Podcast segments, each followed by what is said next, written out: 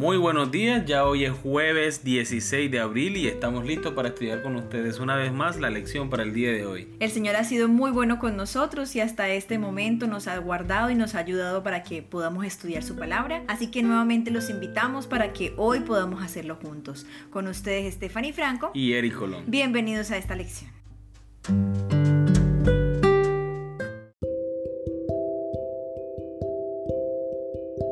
Muy bien, para el día de hoy iniciamos con los apóstoles y la Biblia. Los escritores del Nuevo Testamento abordan la Biblia de la misma forma que Jesús. En cuestiones de la doctrina, ética y cumplimiento profético, el Antiguo Testamento para ellos era la palabra autoritativa de Dios. No encontramos nada en ninguna parte que estos hombres hayan hecho o dicho que desafíe la autoridad y la autenticidad de cualquier parte de la Biblia. La pregunta de la lección para el día de hoy es, ¿qué nos enseñan los siguientes pasajes sobre cómo entendían los apóstoles la autoridad de la palabra de Dios? Vamos a leer el libro de Hechos, capítulo 4, versículos 24 al 26. Y ellos, habiéndolo oído, alzaron unánimes la voz a Dios y dijeron, Soberano Señor, tú eres el Dios que hiciste el cielo y la tierra, el mar y todo lo que hay en ellos, que por boca de David tu siervo dijiste, ¿por qué se amotinan las gentes y los pueblos piensan cosas vanas?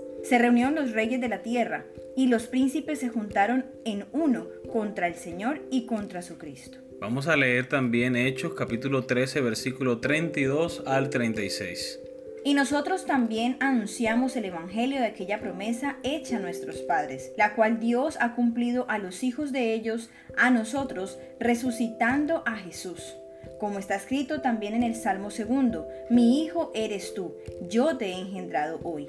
Y en cuanto a que le levantó de los muertos para nunca más volver a corrupción, lo dijo así, os daré las misericordias fieles de David. Por eso dice también en otro salmo, no permitirás que tu santo vea corrupción.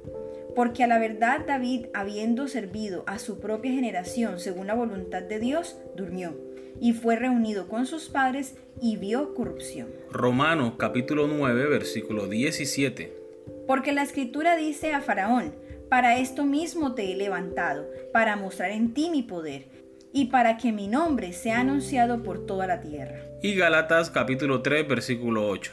Y la escritura, previendo que Dios había de justificar por la fe a los gentiles, dio de antemano la buena nueva a Abraham, diciendo, en ti serán benditas todas las naciones. Bien, vamos a recordar la pregunta. ¿Qué nos enseñan los siguientes pasajes sobre cómo entendían los apóstoles la autoridad de la palabra de Dios? En Hechos, capítulo 4, versículos 24 al 26, los discípulos de Cristo reconocen a Dios como creador y soberano de todo cuanto existe y que todo está bajo su control. Si nos fijamos aquí, ellos hacen una alusión a los diez mandamientos, porque cuando ellos dicen que tú eres el creador del cielo y la tierra, eh, justamente eh, dice el comentario bíblico que ellos están refiriendo es a esa parte del cuarto mandamiento donde hace mención de Dios como nuestro creador. En Hechos capítulo 13, versículo 32 al 36, los discípulos de Cristo confirman la promesa hecha por Dios de enviar a su Hijo como garantía de salvación para el ser humano. Una promesa que fue hecha a sus antepasados y que se confirma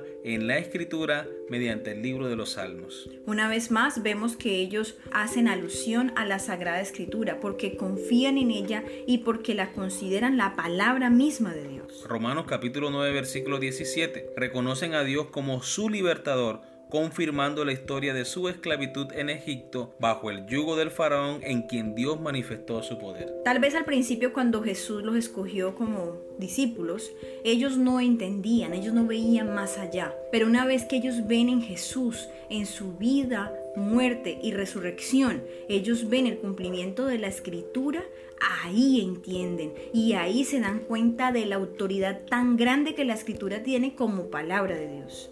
En Gálatas capítulo 3 versículo 8 dice, ahora entienden cómo es que en Abraham serán benditas todas las naciones de la tierra. Ahora comprenden que la Biblia, la palabra de Dios, no se refería a Abraham propiamente, sino a su descendiente, esto es Jesucristo, el Cordero de Dios que quita el pecado del mundo. Imagínense qué privilegio para estos hombres haber convivido tanto tiempo con el mismo Hijo de Dios, en quien serían benditas todas las naciones de la tierra. Eso debió haber sido algo maravilloso. Los apóstoles reconocían en la palabra de Dios el fundamento de su fe y Cristo Jesús, su Maestro, confirmó con su vida, muerte y resurrección las verdades del libro sagrado. Amén. Observa en estos pasajes cuán estrechamente relacionada está la escritura con la voz misma de Dios. En Hechos 4, justo antes de ser llenos del Espíritu Santo, los discípulos alaban a Dios por la liberación de Pedro y Juan. En su alabanza, elevan sus voces reconociendo a Dios como el Creador y por hablar a través de David, su siervo. Es decir, las palabras de David son las palabras de Dios. En Hechos 13, 32 al 36, Pablo cita nuevamente a David, pero atribuye esas palabras a Dios, porque el versículo 32 se refiere a la promesa que Dios hizo a nuestros antepasados. En Romanos capítulo 9, versículo 17, donde uno esperaría que el sujeto fuese Dios, Pablo utiliza el término escritura, diciendo porque la escritura dice a Faraón, que en realidad podría decirse porque Dios dice a Faraón. En Gálatas capítulo 3 versículo 8 el sujeto escritura se utiliza en lugar de Dios y muestra cuán estrechamente relacionada está la palabra de Dios con Dios mismo. Por cierto, los autores del Nuevo Testamento invariablemente confían en el Antiguo Testamento como la palabra de Dios. Hay cientos de referencias veterotestamentarias en el Nuevo Testamento. Un erudito ha compilado una lista de 2.688 referencias específicas, 400 de Isaías, 370 de los Salmos, 220 de Éxodo y otras. Si a esta lista le agregaran alusiones, temáticas y motivos, la cantidad aumentaría considerablemente. Los libros están repletos de referencias a las profecías del Antiguo Testamento que a menudo se presentan con la frase está escrito. Todo esto confirma que las escrituras del Antiguo Testamento son el fundamento sobre el que descansan las enseñanzas de Jesús y los apóstoles. Muy bien, ya para finalizar leeremos la última pregunta de la lección. ¿Qué debería enseñarnos estos ejemplos sobre cuán peligrosas son las ideas que menoscaban nuestra confianza en la autoridad de la escritura? Bien, lo que considero es que durante la semana hemos contestado preguntas similares a esta. Hemos hablado del peligro que hay en aceptar el escepticismo y en aceptar las dudas que el enemigo quiere sembrar en nosotros sobre la palabra misma de Dios. Pero como lo decíamos uno de estos días, si nosotros dejamos que las dudas entren a nuestra mente acerca de la autoridad de la palabra de Dios, pues ¿qué nos queda? ¿En qué podríamos basar nuestra fe? Si las escrituras fue lo que Dios nos dejó para que lo conozcamos, para que nos acerquemos a Él, para que entendamos lo que Él hizo en el pasado, lo que está haciendo ahora por nosotros y lo que hará en el futuro. Entonces, si nosotros no tenemos este fundamento de las escrituras, pues entonces no tenemos fundamento para nuestra fe. Así es. Pienso que una de las grandes artimañas del enemigo para este último tiempo es hacernos creer o hacerle creer al mundo que las escrituras realmente no son dignas de confianza. Y yo creo que Satanás podría lograr su cometido si nosotros dejamos de lado la palabra de Dios. Y eso lo está logrando a través del entretenimiento. Gastamos mucho tiempo en cosas que no edifican realmente nuestra vida espiritual, en la televisión, en los programas de, de series, en las redes sociales, incluso en nuestro propio trabajo. Y Satanás nos tiene tan ocupado, tan entretenido, que no sacamos el tiempo necesario para estudiar la palabra de Dios.